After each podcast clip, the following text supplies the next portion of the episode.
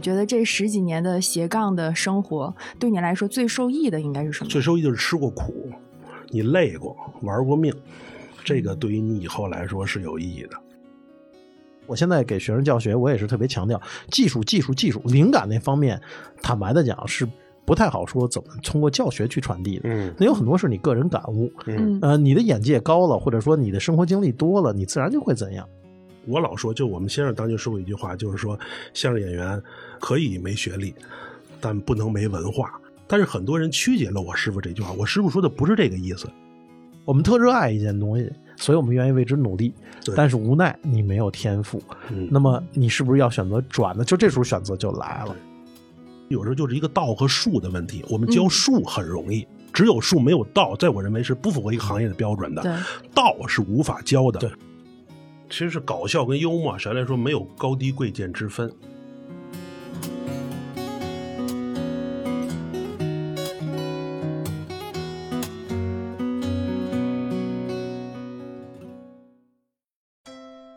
Hello，，大家好，我是五月，Hello，大家好，我是严鹤翔，欢迎来到中场时间。欢迎大家。哎呀，我今天有一个新搭档，就是大家能听出来啊，是一个非常非常著名的相声演员。然后呃不是著名，不是著名。啊，不著名是吗？行。然后我们今天的嘉宾是黄颖导演。哎呦，哎呦，大家好，大家好！哎没想到跟老严一块儿来的，结果他变主持，我变嘉宾了。我们很早就希望请到黄英导演了，啊，对对对对，然后那个刚才在，车上你怎么没这么说？没门卡，没进来。对对对，然后一会儿杨老师说这这一份钱另算是吧？哪有钱给钱的啊 以后我赶紧做直了，我赶？紧你还缺主持吗？我赶紧做直了。哎呦，特特别开心！今天就是请到了两位嘉宾，然后刚才那一段就是如有雷同，纯属巧合。然后今完了，天一提钱就变成俩嘉宾了，你看看。再次欢迎大家来到我们三年中读的中场时间这一档泛话题系播客。然后我们今天邀请到了两位嘉宾，刚才大家应该已经听到他们的声音了。一位就是我们的，我要这么介绍啊，就是德云社相声演员和青年戏剧演员严鹤祥老师。哎，好好好啊，青年我特别开心。对吧？然后下面一位就是我们的黄颖导演，就是全称这么介绍，应该是戏剧导演以及北京电影学院导演系副教授。这个介绍您满意吗？这不这怎么介绍我都行。啊，行行行行，我们今天之所以邀请了两位老师来到我们的录音间，是因为呃一部话剧叫做《福寿全》。对吧？然后这一部剧是由严鹤翔主演，由我们黄一导演导演的。其实两位老师已经接受过非常多的采访，然后我之前一直在想说，怎么再让大家去更了解两位。我就是这里边列了几个关键词，嗯，大概是十个左右。两位老师可以自己来认领一下，你觉得和自己有关系的，嗯，嗯，考验激励的时刻也到了。哦，那那不如他说哪个，咱对，就你说哪个对 你就说这是我，这是我，然后哪个你们确确定吗确定这样比较好啊，你们确定是吗？行那我说了啊，啊，有限额吗？你这十个，什什么就是限额？我我我只能认领几个，还是都可以认？没有没有，你就觉得和你自己有关系，哦你就可以认领。第一个理工男，哎啊，这这算了这这这对于我也是，我们俩嗯都是。第二个斜杠青年现现在不能算了，原来是啊，斜杠青年是嗯，双黄，双黄对，就觉得跟自己有关系的，啊，双簧应该我不算吧？双簧这是属于一种表演形式吗？还是一种人生状态？你你自己想啊，你确定吗？啊不是不是跟你没有关系是吗？没有没有没有，下一个理性动物，哎，这个跟我有关系。啊我也算，嗯，嗯，然后再下一个小众，小众，嗯，呃，也算吧。其实其实啊，你居然认小众这件事其实？是小众了。我觉得认小众这件事儿是对着戏剧来的，没有不是对我着相声。我也快了，对对对，就啊是你也快了听我的人越来越少，就证明越来越小众啊，听你的人越来越少了？确实是，确实是。这个哦待会儿咱们再细聊这问题。小小众等于谦虚是吧？啊，不不不，那不那我也琢磨着要不小要小众等于赚不着钱，你知道吧？这 还不明白吧？哦，要从赚不着钱来讲，那我也可以算小众。万万没想到，刚开始不到五分钟，已经提到了两回钱了。对呀，对呀，这大家才我们都掏实话呀。然后下一个壮壮啊，壮壮是我啊、对，这个没有什么疑义哈。对对，然后再下一个艺术家，我跟老黄 相鸦雀无声，鸦雀无声，互相 互相斜着眼睛互相看了一眼互眼。相凝视，哎，谁也不要是吗？谁不这个好像真的是谈不上吧？谈不上，谈不上啊，行，然后再下一个摩托，啊！摩托车是吗？对啊，我有摩托车，嗯嗯嗯，还有一个最后一个橄榄球，啊，这个我来认领一下。哎，对，这这老黄比较这两个比较清楚哈这两个比较清楚嗯。行，然后咱们现在就从一个个关键词开始聊，嗯咱们先聊这个理工男吧，啊，对？吧？两位老师都是理工科出身，嗯，确切说都是工科，老黄你是工科的理啊，不是，其实我是理科，啊你是理科我是哦理学士，哦，他是理学，我我是工学，对，因为那个黄奕导演理，工男。哦理工太难了。对，因为黄奕导演应该是农业大学的生物学系还是理对对对，我们生物学院对，而且我学的还正经是理科，纯理科，纯微观生物学、哦生物化学与分子生物学。啊，我是工科，听起来好厉害的样子。嗯，对，我们的专业报出来都很厉害。对对哦对，通信工程，我是正经学工科的。嗯，通信工程感觉特别容易出能人。那个之前是谁？脱口秀里边的那那个，庞呃庞那庞博，庞博也是，对对对，庞博也是通信工程。然后，其实特别就想要聊一下说，你们两位其实都是算是跨界嘛。最开始都是一个理工科、理工男的这样的一个背景。嗯你们还记得当初是在什么样的一个时刻，或者是什么样的一个人、什么样的一个事情，让你们做出了向文艺之路 迈进的这个改变吗？呃，我这个实际上是比较清晰的一个时刻，是我原来等于没有走进过剧场看戏。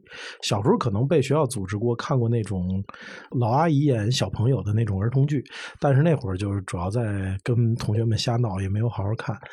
我是上了大学一年级之后，九七年，当时我有一个好朋友马正强，他他现在是一个非常著名的那个电影制片人了哈，就是他当时在假期时候，他说我请大家，他是我初中同学，说请初中同学聚会，说一起看个戏吧。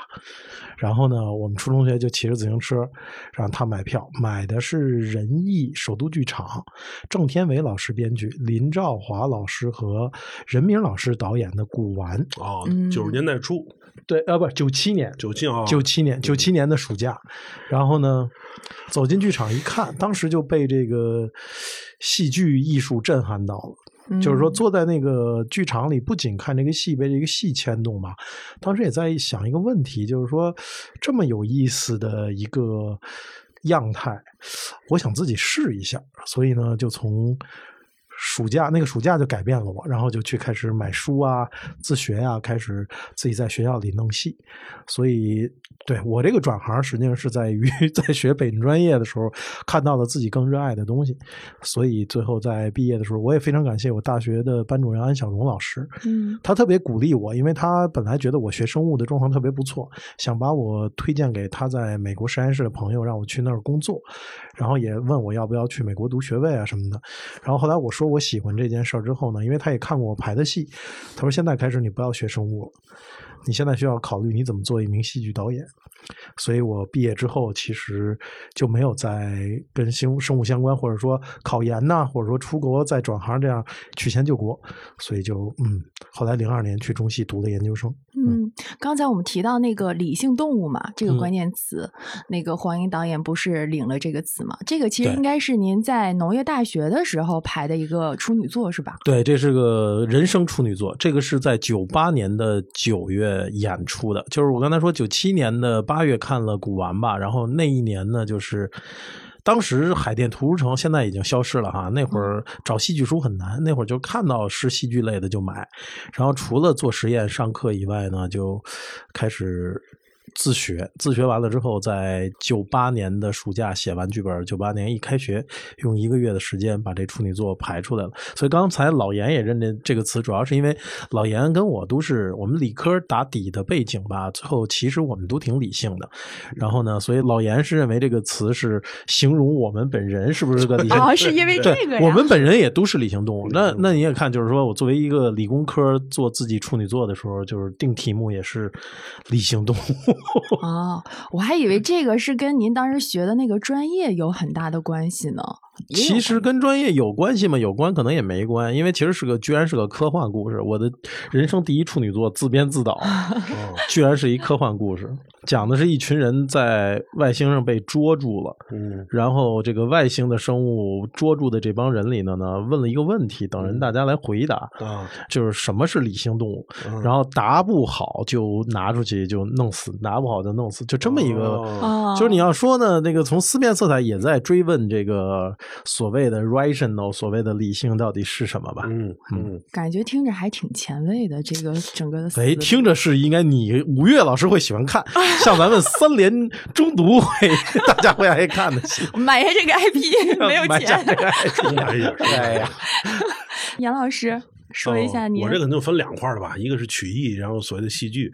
曲艺比较早，因为北京孩子嘛，跟老黄一样，在从小受这个曲艺的熏陶就比较多，广播啊、电视，所以我小学的时候就爱好这个。我小学三四年级的时候就北京市一等奖了，我自编自创的双簧啊，相声双簧，对对对，就在北京市拿过一等奖。然后中学的时候又自己在学校又演，大学的时候我自个儿干的社团，曲艺社，然后毕业以后跟我们先生后来又从事演出，所以接触曲艺其实可能比接触理工要早。戏剧呢，是因为这样，我们家最早在史家胡同。啊，我小时候就是受我父亲啊，包括我们讲啊，可受北京人艺的影响比较大啊。我父亲当年是史小的，跟人艺那些子弟他们都在一起。对对，小时候我也去首都剧场看过戏，呃，最早小时候几次就是走进剧场舞台，包括那时候对电影院的感觉，我对沉浸在剧场里边观赏一个真人性的表演的那种热情度，从小就非常高。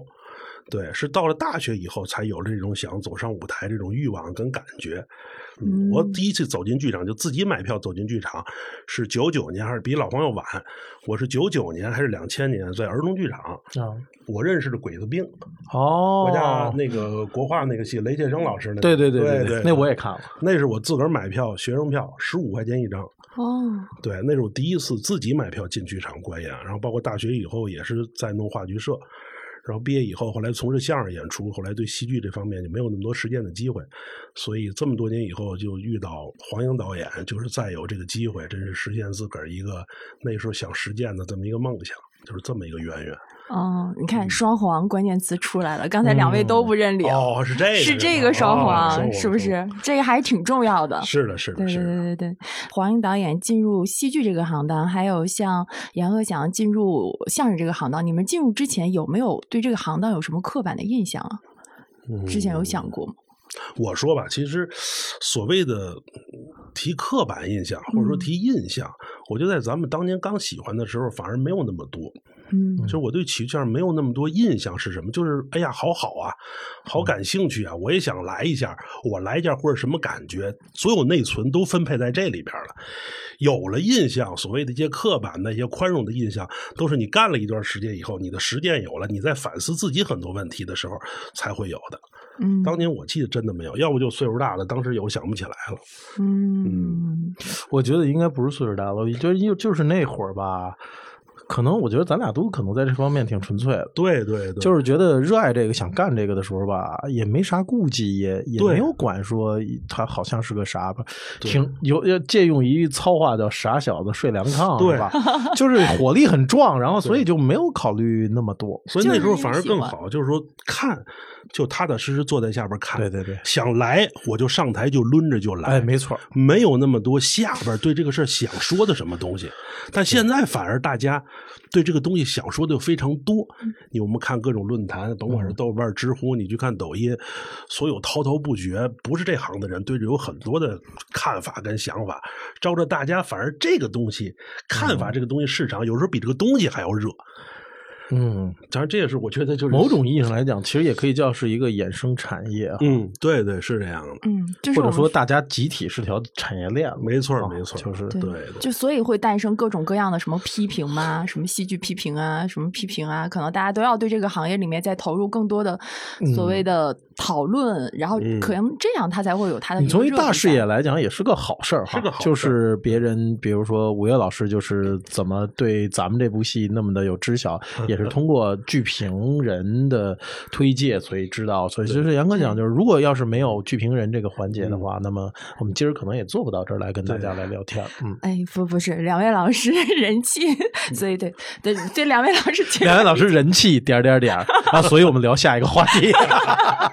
不是这个转场转的突然有点硬，让我不知道怎么往下接了。嗯，然后说下一个那个关键词啊，就是斜杠青年。嗯嗯，斜杠青年这个其实严鹤翔完全是可以接受这个称号的，对吧？你是从零六年，我是零六年，呃，你说那个去在德云社正式登台演出是吗？对，是零六年，一六年我就辞职了嘛，从本单位，原来我是在运营商做这个。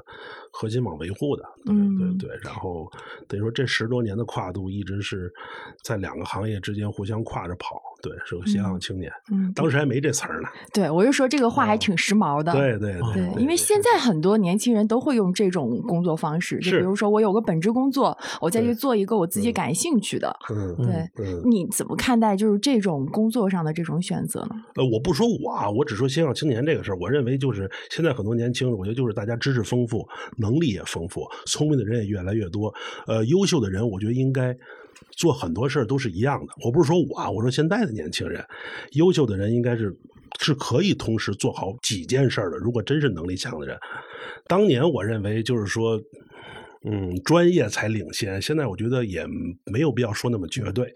我是就是因为到最后，我觉得我无法同时做好两件事儿，嗯，我才直接转行做的另外一个。嗯，那比如说在那个那个档口，嗯，就是你现在回头看的话，你觉得促使你选择了做相声，而抛弃了你本来的这个程序员码农的这个工作，你觉得最最重要的促使你下这个决定的那个因素应该是什么呀？我觉得就是年龄大了，你觉得你以后后半生你想追求的是什么？你确定你想真正想做成哪件事儿啊？之前的很多事儿可能都是对外界的，比如说为生存。我们也为面子，呃，为了一些别的东西。当你到了一定年纪以后，其实这个事儿你就是为自己做的，呃，为自己做。你想到最后就是想做一件真正对自己有意义的事那就是专心致志的做一件有意义的事嗯，那你觉得这十几年的斜杠的生活，对你来说最受益的应该是什么？最受益就是吃过苦，你累过，玩过命，这个对于你以后来说是有意义的。嗯，黄英导演呢？黄英导演，你其实也是一个跨界的身份嘛？你从农业大学这个理工科的这样的一个学科，然后最后去北京电影学院的导演系去教表演，对吧？嗯，对对对，对，就是。这些，比如说你身上的各种各样的这些标签，对你来说会影响你的一个对未来的职业的一个规划，或者是我我觉得其实不太影响，因为刚才老严说那个，我听着还挺感动的哈。因为他说现在，特别是现在的年轻人，嗯，就是玩过命、吃过苦，而且大家都在做斜杠那种事儿。你要往老了说，这叫君子不器；你要往现代了说，这叫不要被一份工作异化。嗯，所以我我是觉得。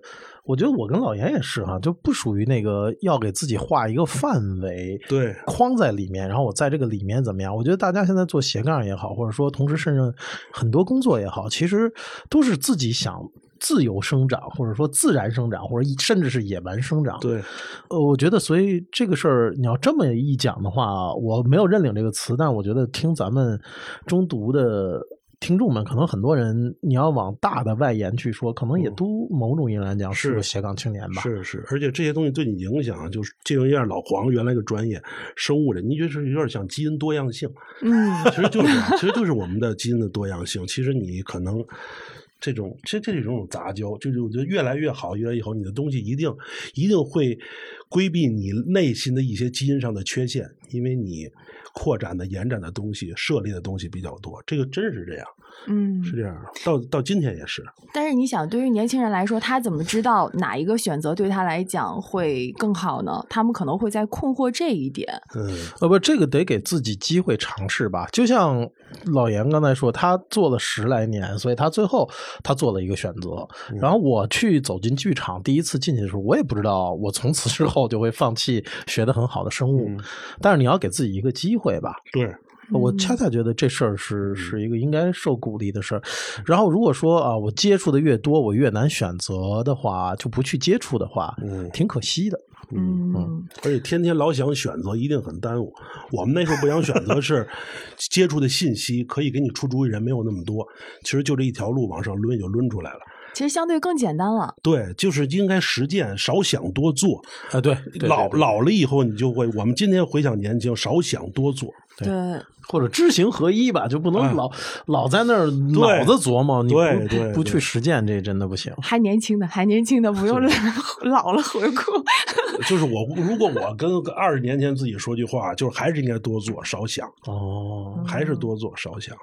哎，那两位觉得你们理工科的这些背景，包括斜杠青年的经历和跨界的这些经历，对你们现在就是比如说做话剧啊、做表演、做演员，嗯就是有什么样的一些影响？因为我是学文科的，我是纯文科，本科嗯到研究生，嗯我一直以来就会觉得理工科和文科生就还是会有一点壁垒在。就比如嗯说，我说句实话，我的算术能力就感觉在我大学毕业了之后好像就退化了。嗯就就比如说出去买什么东西，嗯，嗯，就反正稍微复杂一点就开始确认拿手机。是大学毕业之后才退化的吗？是是是是是是是，上大学的时候还行，然后我就觉得理工科的男生好像就他们会有几个那种标签在，比如说对电脑特别在行，然后他们的逻辑思维能力就特别好。嗯对，我不知道这个会不会影响到，比如说黄英导演您的创作，您的您的创作风格被称为一系一格。呃，首先我说刻板印象啊，就理、嗯理工男并不见得都对电脑很在行，我就很不在行，我搞任何电器都很崩溃。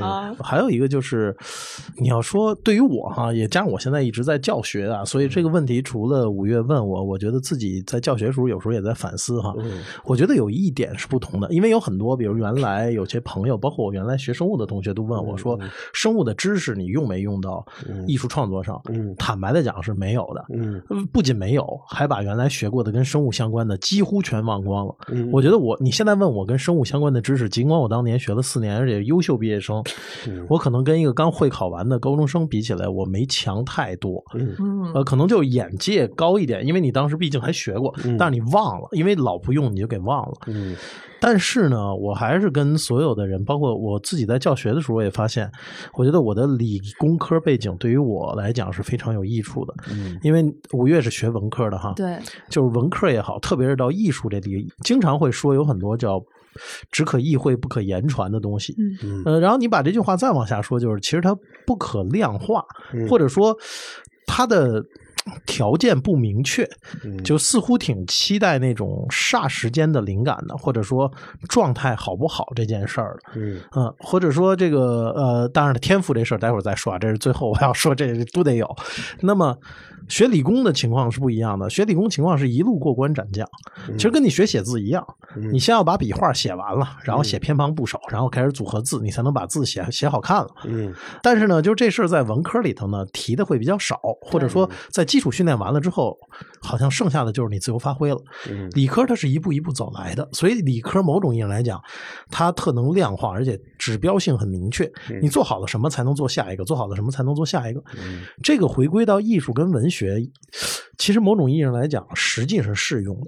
是而且呢，它会在你有很多借口的时候呢，你不会把借口推到说我现在状态不好，或者说我没有灵感。你说这非常对，这就是就理工类对我们在这行这他说这点对，就是你走不通了的话，就创作你遇到坎儿的话，你肯定会想为什么？你不能说是今天大家状态不好，或者我、嗯我今儿没想法，对，就我今儿为什么没想法？嗯按道理我不是想挺好的吗？怎么到这儿就？所以这一定是这块儿出了问题，卡住了，哪儿卡住了？嗯往回倒着看，就到现在我们因为排扶手泉也是排了仨月，就一直是这样。就是 我觉得这方面是一个工作方式跟态度，或者说本质上是一个思维习惯。嗯嗯，我觉得理科还是给我带来了很多，所以我现在给学生教学，我也是特别强调技术、技术、技术，灵感那方面，坦白的讲是不太好说怎么通过教学去传递的。嗯那有很多是你个人感悟，嗯呃，你的眼界高了，或者说你的生活经历多了，你自然就会怎样。嗯但是技术，你能不能把这件事情说明白、嗯写明白、导明白、演明白？就这件事情，对，应它其实是一个非常着实的技术活。对对嗯对。其实学完理工科，就更让我们在自己的艺术实践当中更愿意总结。其实老王，你有没有觉得，其实你在说的就是教育体系？其实就是教育体系，包括我们曲艺也是。对我们缺乏一些传导下去的一些真正的体系，就能不能写出来告诉你这个东西究竟从不会到会是怎么来的？操作流程。对，操作流程，哦就是操作流程。因为你想，所有的教学里的为什么都有考试呢？这个考试就其实是把你的教学量化，看看你教学有没有达到你实际的目的。嗯，那么所谓量化的时候，就是文科和艺术学科呢，相对理工科来讲，确实硬坎儿好像少，好像难量化，但实际上也有。嗯，那你觉得学历对于创作和做演员这件事情有多大的影响吗？包括还有对相声，学历嗯本身，因为学历它是一个国家许可颁发的，你在这儿过了这几次考试，嗯学历什么也说明不了。嗯对，但这这是一个逻辑关系，就是说有学历的人不见得能怎么着，但是如果要是没有学历的人，他有他没有学历的原因。嗯没有学历人，我们要看他没有学历的原因是什么。嗯，你懂我说的意思吧？就是说，所以我们无法用学历来单独量化这件事儿，来评判这件事儿。嗯，因为之前其实对于相声这个行当的话，嗯可能关于学历的讨论比较多嘛。之嗯前采访啊，什么各个方面，我其实我也都看到。对。然后呃之前就是看到严老师，其实好像在一个采访里面也提到说，就是嗯是不是就是这个相声界它是有这种要去设立学历的这个门槛吗？你觉得？呃，首先来说，就是如如果我们有一天设了学历这个门槛儿，与相声本身毫无关系。嗯要理解我说这话，与相声本身毫无关系，只是在今天我们在某一个时代，我们要第一步要如果想解决一些问题的话，我觉得它是是一个可行性的办法，你懂吗？它并不是最终的解决办法。筛选的一部分对，它是筛选的一部分。就我老说，就我们先生当年说过一句话，就是说，相声演员可以没学历，但不能没文化。嗯很多我们的演员就把这当成一个信条了。我没学历，但是你他就说我可以有文化，嗯不见得真的有文化。但是很多人曲解了我师傅这句话，我师傅说的不是这个意思。嗯我再重新解读一下这句话：如果你没有学历，可以没学历，但要有文化。这句话的真正的意思是。如果你万般无奈到没有学历的情况下，那么请请你要多读书，尽量做到有文化。这是这句话真正的解读，不是说可以没学历。我先生从来没有说过这个话，说演员就应该不上学来从艺。嗯德云社也从来没有这个文化跟思想。嗯对，九年义务教育这是国家的法律，嗯对吗？嗯嗯，我们要把这个逻辑清晰搞明白。而且确实，学历跟有没有文化这不也没有没有一个对甚至学历跟这个人本身的素质素养都哎不见得对真的是一正相关关系。对对对对这个我同意，对对我同意。只是说，我们今天在大部分筛选的过程当中，比如说我们在筛选，不管是艺术人才，包括曲艺人才，我们是不是在有学历的说，或者说读的书、看的、上的学的人里边去筛选，会比在整个人群里筛选里边儿。我们会更有一些优势，或者说更方便一点，因为上学读书对人的改造，从总体大情来，它是管，要不为什么要教育呢？嗯，对不对？它是有用的。嗯，对对，还不是还是那句还是那句，我我们先生说，就是可以不上学，但不能不看书。对，对对，所以这句话解读也是那，如果你因为各种原因导致你没有上学，前提意识是你有读书上学的欲望，你万般无奈到了没上学的程度，那么请你一定要多看书，这是这句话真正的解释。嗯。那黄老师怎么看呢？您也在电影学院就教学生嘛，然后嗯您觉得像做演员的话，其实可能他真的去了学校学表演，但并不一定代表说他就是非常适合做表演这一行。这件事儿是慢慢的自己对自己的一次在认识啊，因为刚才正好聊到那个，我还说天赋这事儿，待会儿讲，正好你这 Q 到了这，嗯因为你刚才说说，比如说你说你是学文科的，所以你的数学不好，那我就想，不是这个事儿非常能说明问题哈，就是我们在学艺术跟学数学。有时候道理挺一致的，是嗯它是不同的天赋。有的人就是天生算术好，嗯而不仅是算术好。人为什么要学教育？要先咱们在高中之前学了初等数学，是大学你才能去学高等数学。如果你初等数学都学不下来，您就别学理工了，就别学高等数学了。他靠这个真别掉了。但是有些人就是天生就是有数学天赋，嗯表演、相声、嗯，导演、编剧，从某种意义上来讲也是一样的。都是感。有的人真的就是有天赋，就是一点就透，甚至有的人不点都透。你给他搁在那个环境里头熏一熏，他自己就会弄了。有些人就像学数学的时候，大家晚上做 不出作业哭的那个道理，掰开了揉碎了，怎么练怎么都不行。嗯，你必须得承认这一点。嗯这个我原来刚做教学工作，还觉得有教无类哈，就所谓，但是人孔子原来不是这意思。但是我就是说，那我一定是我的教学方法有问题。但是慢慢的说句实话，这个事儿还真的，你必须要认，每个人有不同的强项。对，这人表演可能不行，但是他编剧特别棒；这人编剧不行，但是数学特别好。嗯，你非要说放在一个天平的上面去聊，咱如果不从哪个挣钱多的话题来讲哈，嗯，它都是非常宝贵的素养，是每个人身上都会有的。对就是你得发现你自己有的。我们特热爱一件东西，所以我们愿意为之努力对，但是无奈你没有天赋，嗯那么你是不是要选择转呢？就这时候选择就来了对。就是你热爱和你有没有像我们都想把数学考一百分是吧？大家打一年级，但是就是数学为什么你能认啊？嗯为什么干干艺术时候你就不认了？所以我觉得就是说，比如说学习了表演，觉得没出头之日这件事情啊，嗯这事儿是挺残酷的。但是就像你这样的时候，你就想想你小时候学数学，嗯 或者你你数学好，你语文不好，你小时候学语文，就是这道理是一样的。嗯，要找到自己擅长之处吧，对，嗯，这也是我们教学的意义。没错。认识自己是最重要的。而且我个人观点啊，就是说刚才聊到就是理工科跟搞文化艺术这个关系，就是我的个人观点一直是，其实学文学艺术是需要灵感跟天赋，学理理工科一样是灵感跟天赋，嗯高数不是灵感跟天赋吗？嗯但是只是我们现代的理工类的教学体系，它已经善于调动人群当中。把你的这方面的天赋能调动起来，嗯我们的教育其实是在调动你理工学的天赋。对，我们没有在文学艺术上把大部分人群的天赋调动起来，嗯还是因为我们文学艺术上的教育没有理工类教育更成体系，这是我个人观点啊。嗯 我们北京电影学院做的还是不错。对，那我只说我们，比如我们相声，我们相声这方面，对对对，我是希望有一天我们的教育理论体系也能像高数、线性代数那样，能大范围的甄别一些这方面的人才，把他的天赋调动甄别起来。嗯，我这边就稍微岔开多说两句，因为我以前当过语文老师，嗯然后刚才那个呃杨老师讲的时候，我自己都特别有感触。嗯他又说提到这个体系嘛，就我当语文老师的时候，我会有一种非常强烈的感觉，如果这个孩子想要语文成绩好的话，事实上。他是有一些语文答题的套路在的，嗯。但是你再去教授它的时候，你会有一种很深切的矛盾感，你就会觉得这个东西为什么会是一个非常有套路的这样的一个东西在呢？像语文啊，还有艺术，它可能里面是包含一些技术的，但是可能我个人的一个想法，我会觉得，那这种艺术如果把它也变成了一种非常有答案的东西，我就总觉得好像哦少点啥。首先呢，推荐五月老师看我们黄英工作室的一部戏叫《语文课，课 》。我知道。其实我觉得这个事儿分你怎么想。我们好像一聊到文学艺术，特别聊到文学的时候，老说标准答案是个问题啊。首先啊，现在的教参或者现在都不叫教参了，嗯新课标而言呢，其实已经不再讲所谓的那个标准答案了。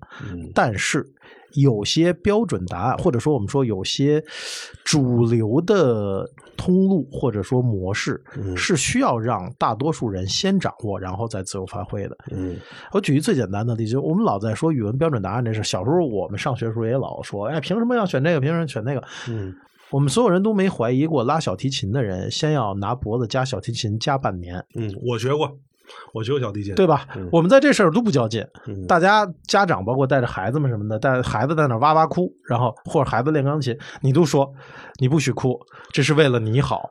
可是我们这事儿变成自己的母语的语文教学的时候，我们却没有这样的耐心。嗯为什么要从描红模子开始呢？是天才拿起笔来不用你教，这个孩子说天赋爆棚的时候不需要老师，嗯但是。我们那些没有天赋，或者说天赋还可以，没有那么极致天赋的人咋办？教育的目的不就是让所有的人都有机会吗？嗯那这件事儿，你就是说，所有这些不服，你就想想，你逼着小孩加琴的时候，嗯怎么会父母那么狠心的哇哇哭，而没有说说这个限制了孩子的天性？嗯为啥？你让不让他拉琴？拉不拉琴？那你是不是就得加半年？嗯同样吧。嗯所以就我就是说，其实语文教育呢，当然了，这里我们一直在优化我们的教育，而且我现在一直觉得就是说，啊，这个也属于题外话了，就是说那个课本里的选文吧，选这个选那个哈，其实就语文教学来讲。本质上，如果有好的方法的话，选什么样的文章都可以教学。嗯你拿着武侠小说，甚至拿着网络小说和拿着大师名著，其实都有的去落实，都一样，是跟你的教学阶段哪些选文有利于这些教学阶段。然后对于最后的那一张试卷，因为你一张试卷，你的目的不是让所有人考零分，嗯。你的目的是让大多数人都及格，然后甄别出优秀的人去从事相关的专业，嗯对吧？所以这些题呢，就是属于那种基础之基础的题，嗯就有点像说电影是哪年诞生的这种陈词滥调的题，它一定为为什么？因为这个在那个试卷当中，你要连这都不知道，你就早被，而且这个就是。理论上你只要学习过，你怎么都应该知道。嗯它出现在试卷里是很正常的，虽然它可能会变来变去。嗯嗯。我懂而且而刚才你说的问题就是，我说的就是我们，因为我现在有时候也教学生、带孩子、教他们，我觉得教人这个事儿其实很神圣。就我到今天，我也觉得我很难去告诉孩子你应该怎么做。像你刚才说的问题，我有时候就是一个道和术的问题。我们教术很容易，我今天教孩子，我教你技术很容易，但。能达到任何一个行业从业标准，是你的道要明白。只有术没有道，在我认为是不符合一个行业的标准的。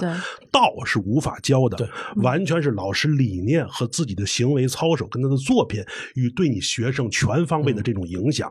当我们做到一个受业者能做到道之间的互相的影响的时候，这个东西就好了。但是我们今天所教育的目的只停留在我们对术的交流，术的交流无法推动一个行业往前发展。啊，你说这我正好还想起，就是回到他刚才说的语文教学啊，就关于道跟术，这个其实也有一个对话基础的问题。这个你不服不行啊，因为师生之间是平等的，这个没有问题。但是你说做，特别是在做基础教育的时候啊，我小时候也特别反感鲁迅先生，觉得写的狗屁不通。我现在你要说中国作家，我说谁是 number one，我不眨眼就告诉你，绝对鲁迅。嗯而且鲁迅连长篇都没写过，嗯而且所谓的小说，其实你看最长的《阿 Q》两万字，嗯就这样。但是他，你你在对，就是说还在学术层面的孩子，你去聊鲁迅有多伟大，嗯这篇文章背后的意思，嗯，我觉得其实属于对牛弹琴。对，嗯他甚至都不是说不，这不是说学生的问题，也许你不过三十，任何人都很难明白那里写的是啥。读不懂鲁迅，读不懂，或者说有些时候你得读完了之后吧，你不能只看这一篇，你前后文看完了，嗯。你才会知道哦，这篇他为什么这么写，这么写它好在哪里，嗯。历史背景什么。这些，你在分科目的教学的时候呢，你是很难让这个没有人生经历的人，或者说在学习阶段过程当中的人，嗯全能掌握的。嗯所以在这样的时候，你难道就是说不不教了吗？嗯或者就是那句话，难道我们课文不选鲁迅了吗？因为他这个年代，这因为我我对于鲁迅的回看还真的是源于拿他开玩笑、开玩笑、开玩笑。再回看的时候，发现啊，原来印象里他是写成那样的，怎么好像到了一定阶段，觉得那篇文章好像有点不一样了，然后拿回来再读，然后你会发现，哦我操！我原来学的是这个吗？我一直觉得学的另一篇文章，所以在这个过程中，我觉得就是这一点也也是一个不能就看见当下。我因为我就是高中那会儿跟语文老师杠的那个，凭什么我不能选这个？凭什么这个中心思想是那样的学生？啊你长大了回看来讲，你觉得自己挺可笑的。都是过程，嗯。对，这都是过程。我觉得是一个积累的过程，就是嗯我觉得可能像文科，它更多的是一个逐渐量变，然后最后到某一天，你可能会有质变的那种然。后就跟他数学老师占便宜嘛，给你打了个叉子，你哭着找老师，你管什么用啊？你这算错了，哑口无言对。就是因为它一下量化，一下对的标准很清晰，对你没有犟嘴的可能性。对，所以像语文这种学科给了大家太多犟嘴的机会。是不是说犟嘴不好，因为它触发你不断的追问为什么。你看，我也是因为嗯老觉得凭什么凭什么鲁迅这个，然后再看鲁迅就就被拿下了。对，我觉得这个跟表演也是挺相通的。对，嗯然后我这里边有一个那个阎鹤祥，他微博里边说了一个话，我之前看了一篇报道，那篇报道的那个标题就叫做说阎鹤祥终于过上了自己向往的生活。嗯，然后我我看了一下这么，满意过的？然后我看了一下那个文章里面的内容，然后他又提到你微博里面曾经就说。小时候很喜欢表演，中学的时候还想报考过中戏，嗯，嗯，对，然后后来照了照镜子，觉得自己太难看，嗯不可，这是严鹤翔老师微博自己写的，不是我说的啊嗯。然后觉得自己太难看，不可能有机会当演员。那时候我认为好演员的概念特别简单，说哭就哭，说乐就乐，说乐就乐能理解，说哭就哭那时觉得特高超的。长大后，因为说相声才做成演员，肤浅的能理解哦说哭就哭了但说乐就乐却觉得高超了。嗯，嗯这嗯回到咱们下一个，就前面说的那个嗯关键词了，就说小众。其实那个小众，我是确实是想要说话剧的，嗯就是对就知道这个词不怀好意的 指向我们这个行业。其实我还有个本来还有一个大众那个词，后来我把它给拿下去了。哦就是说，如果真的和相声相比，其实话剧确实，咱说确实是小众领域里面的，嗯因为我们在这边我们也有做那个一些话剧的这种戏剧类型的这个播客电台嘛。嗯哦就，是那就是点击量很惨淡了。啊、也没有那么惨淡，嗯 也没有那么惨淡。但我们就是说这个事情，就是为什么，就是严老师，你觉得就现在你对演员的理解，就说乐就乐这个事情，其实还哦挺难的。是这样，我先说一下那个里边文章那个意思啊。嗯小时候对表演这个东西理解很粗浅，我今天也很粗浅啊。嗯人是可以假乐的，啊，乐你看你就讲了嘿嘿嘿乐，假乐很容易。我们相声里边就有说人怎么假乐，笑容来得快，回去的慢嘛，来得快回去快一定是假的。小时候觉得假哭很难，我不难受，我为什么要哭？眼泪下不来啊、嗯我小时候就理解我眼泪凭什么要下来，我下不来。嗯但是等再大了以后，我就发现，其实技术提高以后，眼泪是可以下来的，但是笑意很难再真诚。我很难再去追求自己真正真诚的表演。嗯小时候对中的理解全是外化的，但小时候理解那个假的东西，现在需要我真的把它表达出来，这是我真正对这是很道错上的理解。嗯，那个福寿全其实一直讲的它的内核叫做一边笑一边活，对，确实很可惜，因为我没有看到这个剧，然后。嗯你你没没没关系，因为我们小众嘛。不不不不，嗯 完蛋了！之后就是在上演的时候，对对能再邀请我去看吗？对对，没问题没问题，来看来看。因为，但是我在网上看了非常多，比如说谢幕时候的一些视频啊什么的，然后我看了很多里面相关的一个介绍，我就想问一下黄源导演，这怎么去理解他这个一边笑，这个笑字怎么去理解？好，我这个答案可能让你很失望啊。那个笑就是字面意义上的笑，因为嗯老严刚才说那个长大了发现哭容易笑难哈，就是哎呀，这个过度解读一下吧。但是也好像是小时候开心的事儿多，烦恼少，或者说烦恼来了你能扔下，所以让你唤起烦恼的真诚的回忆呢比较难。嗯随着成长吧，就是说大家糟心事儿都挺多的。嗯，你要说不容易的事儿呢，可能占了你人生比重的大多数。也是也是，对吧？所以说你那个哭吧，稍微有点刺激，你就有联想或者唤起了自己，嗯而让自己笑的机会却越来越少。而且这一边笑一边活呢，就是因为生活当中我们平时比较苦恼的，或者说自己浑浑噩噩的这种状态多了，所以那个笑在里面变得很宝贵。所以这活着呢，严格讲，咱拿戏词来讲，就是活着不容易，让自己笑笑总是容易的。对，那么笑当中，你每天的这个欢笑就支撑了你这一天一天的日子过下去。我们就是在这种最浅层的笑起来的过程当中活下来的。然后我觉得只有这样一路活下来之后，你回看来讲，咱才能拔高了说这笑是一种什么草根的乐观精神啊，要面对苦难的时候上价值嗯。这个上价值其实是一天一天，你一天一天笑着过过来之后，你这辈子走完了，你才能上这价值。要不你拿今天的笑，你说我今天跟朋友或者咖啡间里谁那就哪怕不是跟他关系好，水喷出来喷了他一身，他很狼狈，我哈哈哈这事儿你怎么上价值呢？他就是今天让你开心了，对对，这挺重要的。嗯。然后你可以再打卡下班儿，去面对下班之后的苦恼，或者说做斜杠，或者怎么样。对。嗯。然后明天又苦恼的挤着地铁没睡醒，又来打卡了。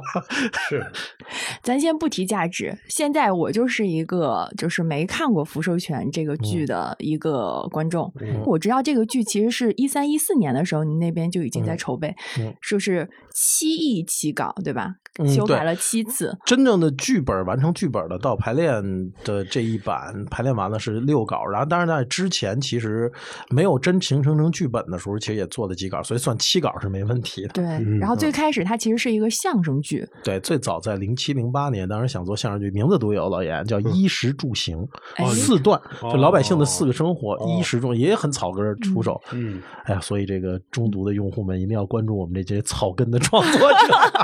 衣食住行四段相声形态的表演，就是最早是从这儿慢慢发展成现在嗯。这么一个张长福、李延寿两个人同年同月同日生，然后因为相声两个家庭背景，然后性格习惯完全不同的人、嗯搭档一场买卖，做了相声搭档，然后到最后人生当中的最后一场相声，两人一起合说这样的一个两个人的人生故事。嗯然后这人生故事呢，从一八九九年一直到一九八零年代，横亘了将近一个世纪吧。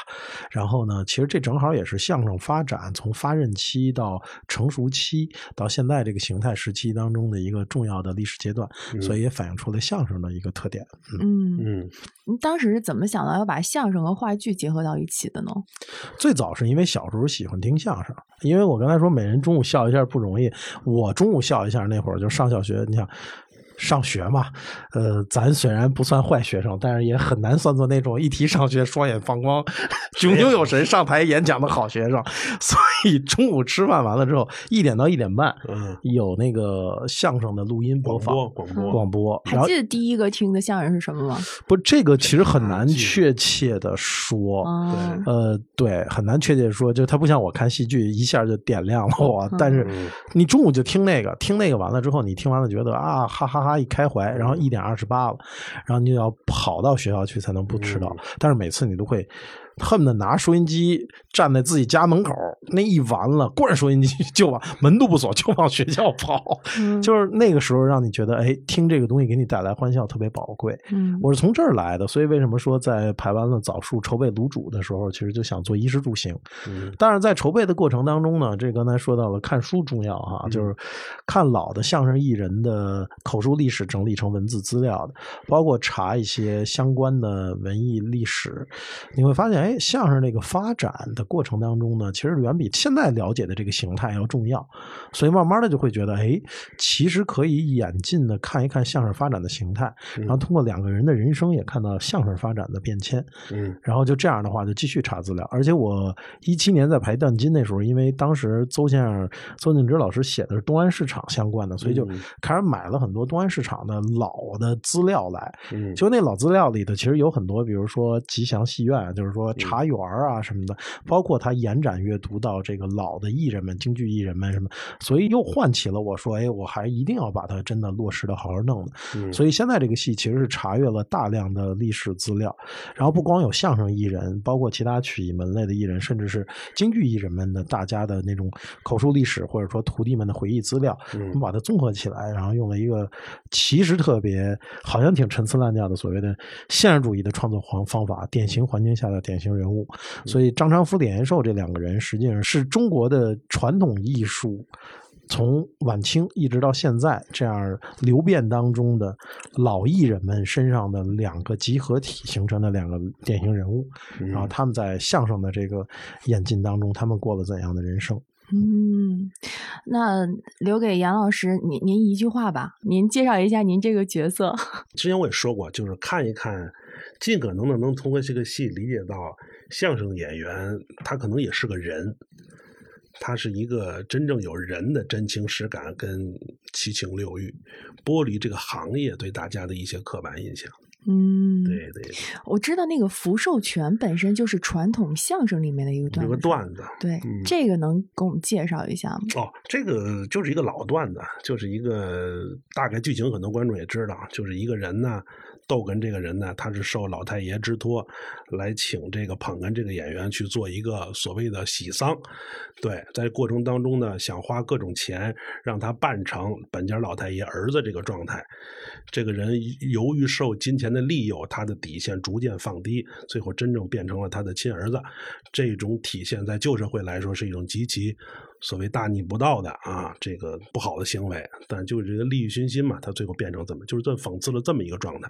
嗯，对对对，就感觉其实应该是一个挺悲伤的一个事儿，但是好像要从这个悲伤的这个事儿里边，嗯。你要又要提炼出有对对提炼出一点那种他其实喜其实表现的真的是那个社会这个艺人的一个状态，那个。嗯就是我们那个社会就是会就是红白喜事，你就是要在这个情景这个情况下，为了挣这笔钱干这种事儿，然后这个戏剧矛盾本身设置就是这么一种倒错嘛，产生这么一个嗯所以老严，你跟大林那个版本的几次修改，其实都是把那个嗯规定情境跟现代对，改了结合。对，那个实际上是我最开始我因为那个我跟大林原来一捧一逗，大林逗跟我捧哏嘛，我们俩刚一搭伙的时候，我跟大林说，这个咱俩倒过来使，哦你作为这个规定的人物来做这件事儿，我当时就想着，一定有一天这个事儿会永远勾连到我师傅这个状态。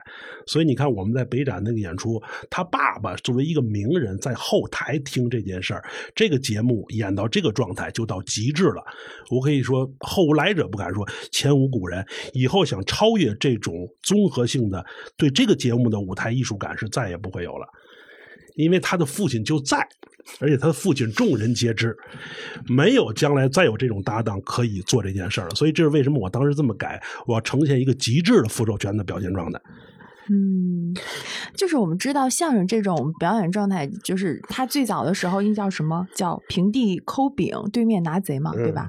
然后，但是他在相声中，你又要体现他的那种喜，就是我觉得他好像是有一点残酷之中，又要体现出那种喜，嗯就是这个应该怎么去理解？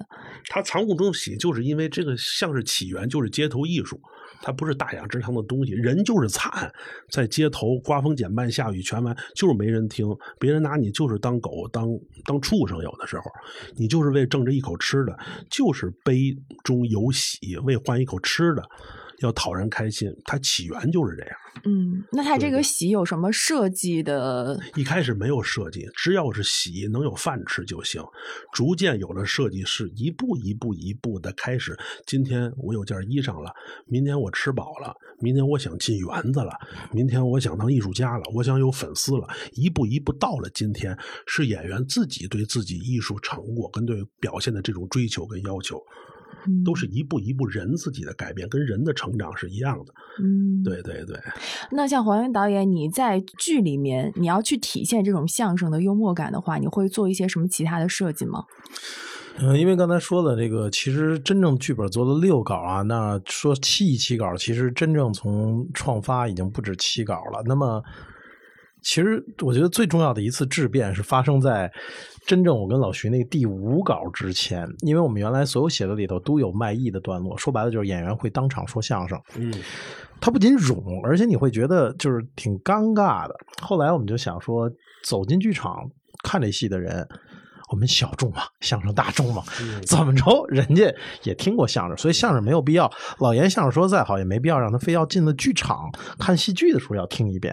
嗯但是我们当时有了一个策略，就是我们现场不正面表现任何一场常规的相声，但是我们把每场戏在台词上或者在设计的情节设置上和意味上，都要找到一种相声的感觉。这样的话，你看他的戏的过程当中，会有一种看相声的感觉。最后用的这么一个方法，嗯嗯，这么一个技术手段。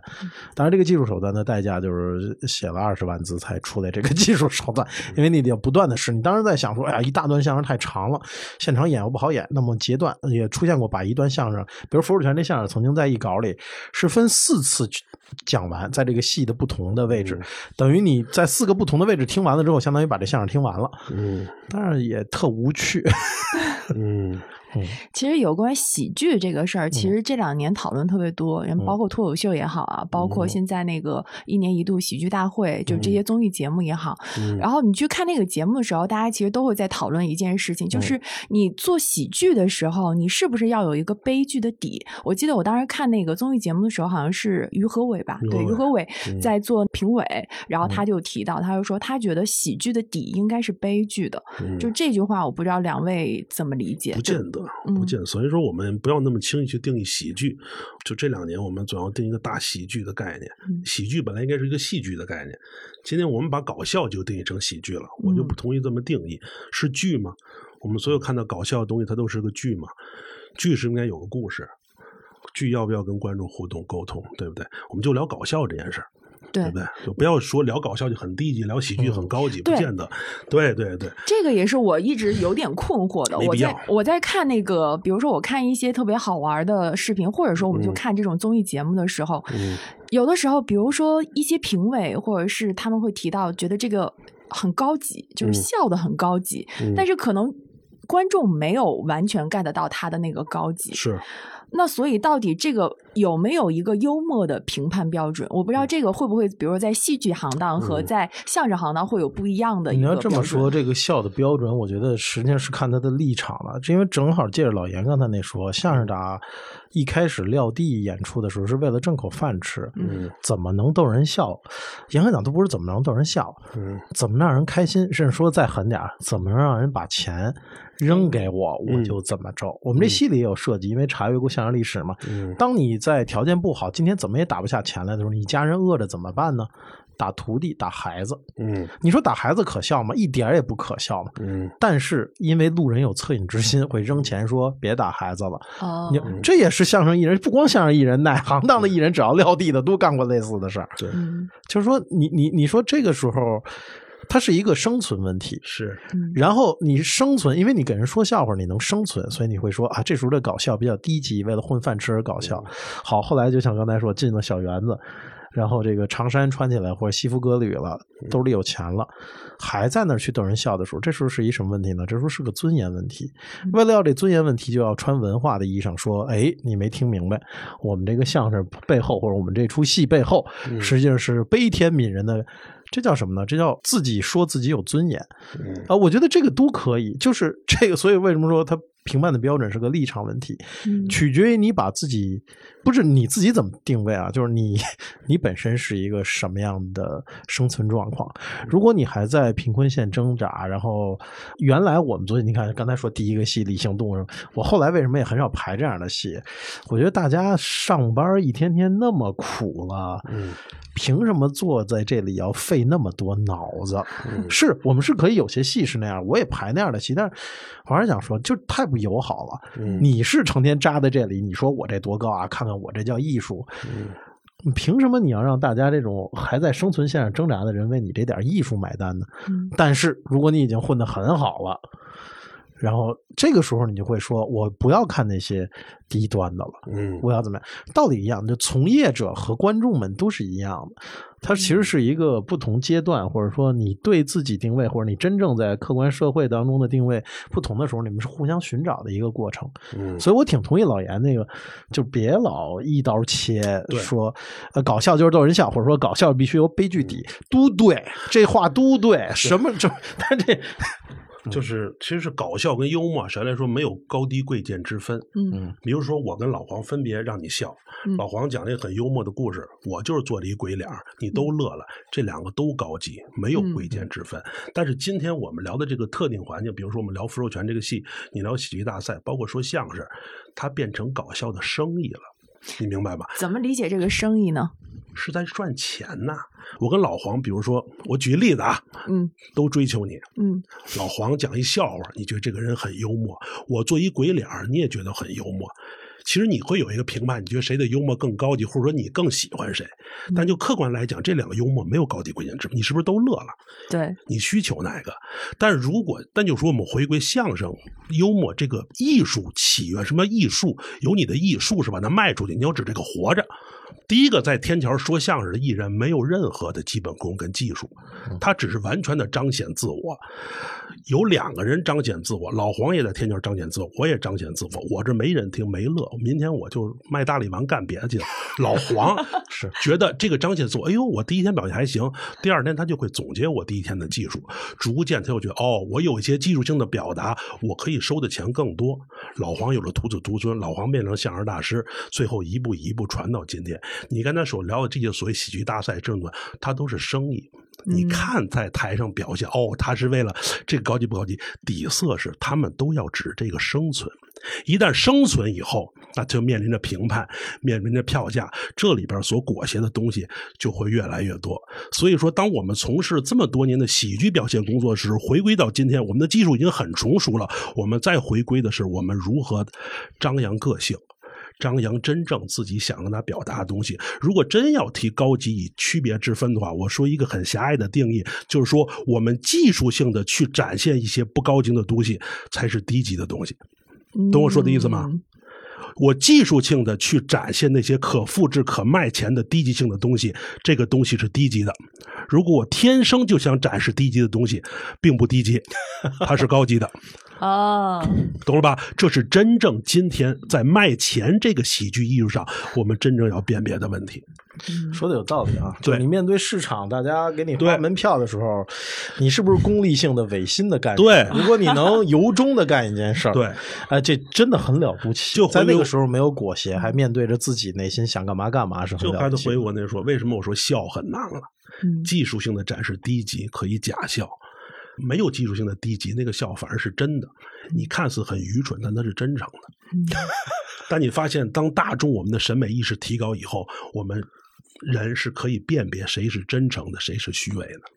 其实表演也很明显，对能看出来他这个表演到底是真诚的还是嗯假的。对对对，对对对，那比如说嗯两位都是北京人啊，嗯那个您在作品里面的时候，是不是要主要突出一些北京话，然后来表现一些，比如说他的幽默感啊什么的呢？呃，没有，这是一个误解。其实我《浮水泉》是第七部，我一共拍过八部北京戏，大家都说就是我新京味导演，新京味导演，而且我做北京戏是挺有名的啊。但是其实我一共就是《浮水泉》第四十九，《开饭》第五十，我一共拍过五十个戏，这五十戏里只有八个是跟北京相关的。然后，所以你从一个数量上来讲，它连五分之一都没占。嗯呃，但是呢，有一点其实是这个越长大了越觉得，原来没觉得，就是说，其实这个对语言的要求，或者说对于这个幽默感的这件事儿呢，其实它是一个，因为我是这块土地长起来的，是一骨子里的事儿，嗯其实你规避不掉。嗯就像什么啊？就像你看很多东西，如果不是东北话的话，就特别的无趣。因为我是东北人，对啊，对，所以我我会自然而然，我真的是觉得，包括我们邀请的嘉宾啊什么，嗯如果是东北嘉宾过来，你就自然而然有一种特别。奇怪的一个气场，就是大嗯家能聊聊聊，你就觉得东北人真的特别能聊。特简单举举一个例子啊，嗯比如说咋的，就咋的咋的的，就俩人对着说咋的就能把人逗笑了。但是你说北京话怎么了？怎么了？怎么了？怎么？你怎么说？其实也很难像东北话那样逗笑人。嗯还有什么干哈？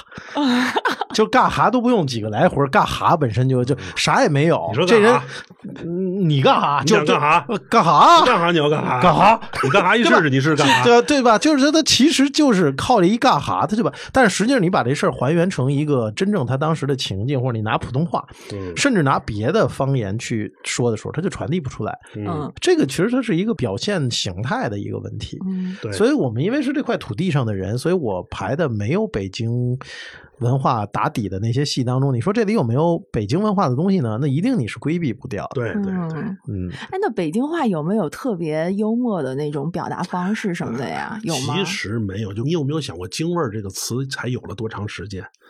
这应该挺早的了吧如果您从文学上来算的话，那就挺早。文学这个从文学上来早讲哈，最早嗯也就算到木如盖那一类。对呀、我们这件事儿是从民国才开始的，嗯嗯因为旗人们破落之后，旗人文学建立了京味文学的传统。嗯嗯你去考最早的京味文学的大家们，老舍之前的，包括韩老舍这一代，嗯，你看基本上都是旗人。嗯，其实其实所谓的语言上文化，大家都在聊自己，就是说我们到一定时代老给它分所谓的什么味儿、什么派的话，只是我们就有时无法去呃。去归纳它的一些特点，所以我们给它安了这么一个所谓的标签儿。这个标签儿有了，你就可以涵盖它一切的差异性。其实，在我们有时候看来，就就用说相声来说，所谓的一些京味要段子，其实，在我们看来，其实就是就是说人话，你的话能不能表达说清楚？其实京味儿的状态差异很大，北城、南城、大院、胡同完全不一样。你听我们的老录音，你要现在听老南城的录音，你 今天像听像方言一样，嗯像外地话，对不对呢？那你说京味儿它有多长时间呢？这个其实很难界定。嗯，对对对，而且我也不同意，其实老界定京味儿这个事儿，老界定京味儿对京味儿没好处。对对，说人话就好了，你先把话说清楚，再聊你是什么味儿。我听明白了，就是严老师感觉是在拒绝一切的那种标签化和就是 确定的那种。这就是因为现在我是觉得很多话说不清楚，又说不清楚，表达不真诚，然后我们就又在说人话很重要，分命往身上去贴各种的标签对。我太明白，都是因为这些东西把最核心的问题耽误的。但是还是中毒的主持人最厉害啊，还是给你贴了一个标签儿，拒绝贴任何标签儿的标签儿。没没，我觉得这个可能是和我们现在社会也有一个很大的关系，就是现在好像充满了很多不确定性，然后你就很希望说怎么去介绍这个东西，介绍这个人，就希望在他身上放一些确定性的东西。又说回来了，生意。对，刚才老爷提的那生意，买卖，它是个买，他是个买卖，他是市场细分，为了快速找到你的消费者。对。对对对对。对对，是这样。然后我们聊聊搭档这件事情吧。嗯，这个搭档这个事情，那。像杨老师，您之前和那个郭麒麟一起搭档嘛，嗯。然后现在开始演话剧啊，嗯然后又是和一个团队一起搭档，嗯。就这个之间给你感受最不同的是什么？呃，其实没有什么所谓的感受不同，因为我觉得可能年龄大了，要不就是也迟钝了。咋一直说年龄大 这事儿？就就就是也迟钝了，就是我我没有什么感觉，我觉得就是就是去实践，然后去踏踏实实做这件事儿去了，然后也没有刻意去对比有什么不同，它就是不同，它俩行业嘛，就跟你吃一煎饼，那会儿吃碗炸酱面，你说这俩有什么不同？那本来就是俩东西，它根本就不同嘛。感受不同。对，感受不同。但是我那个谢幕的时候，我跟老黄、跟观众、那导演也说过，我说就是其实可能在今天，可能戏剧给了我一种更大的延迟享受感跟满足感。嗯对我们今天这个时代缺少，我觉得像黄英这么优秀的导演，然后包括很优秀的编剧，他能花这么长时间几亿起稿，把这个东西像一个酒一样把它酿造出来发酵。我们这么多年排练，呈现出这么一个作品。虽然说传播度没有那么的广，没有赚到那么多的钱，但这个东西带给我们本身的满足感是大于很多别的事儿的。我这个改变，这个跨界，对我本人的改变和塑造是极其珍贵的。这个能是给我多少钱，或者说出多大名是换不来的。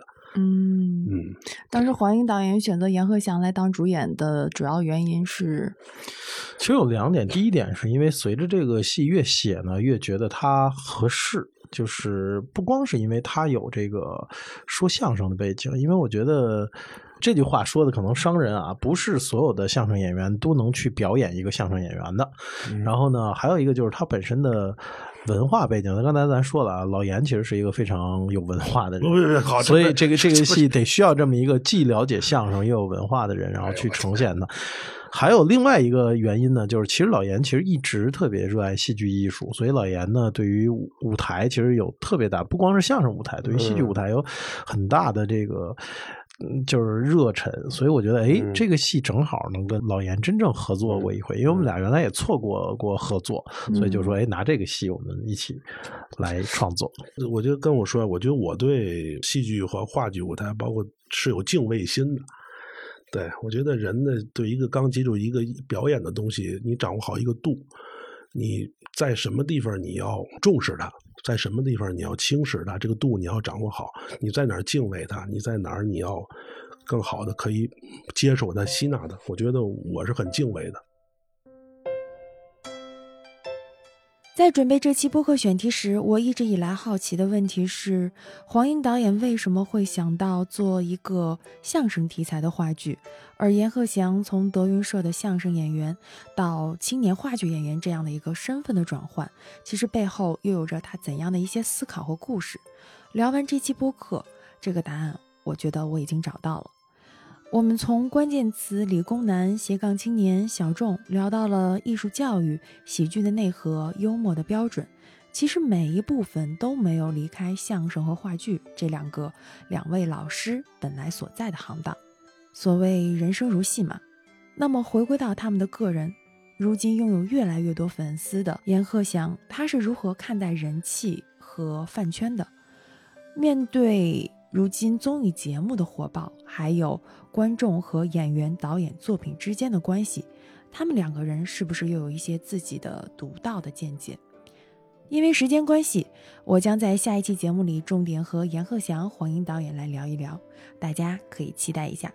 你正在收听的是由三联中读出品的原创播客节目《中场时间》，我是吴越，欢迎大家在三联中读 APP 上订阅我们的节目，与我们互动。我们下期见。